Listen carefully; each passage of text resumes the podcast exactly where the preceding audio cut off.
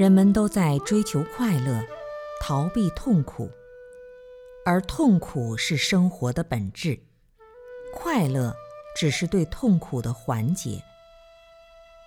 没有痛苦，也就没有快乐，因为快乐只是建立在痛苦基础上。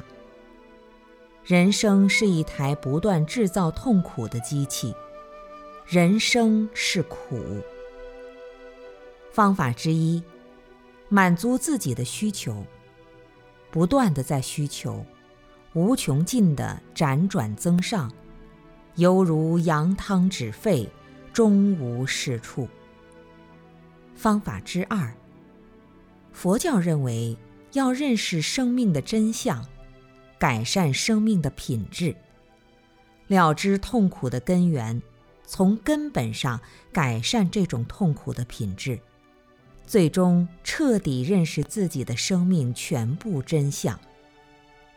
世间法和出世间法的不同，就在于解决痛苦的最终效果是否彻底。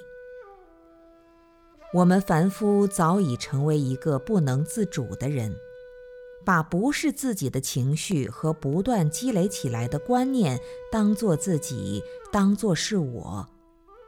情绪。观念和身体都是不稳定的缘起的组合。生命是以什么规律在延续着呢？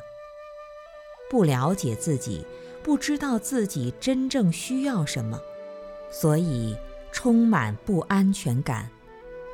超越痛苦在于寻找快乐，寻找来的快乐里面又隐含着痛苦。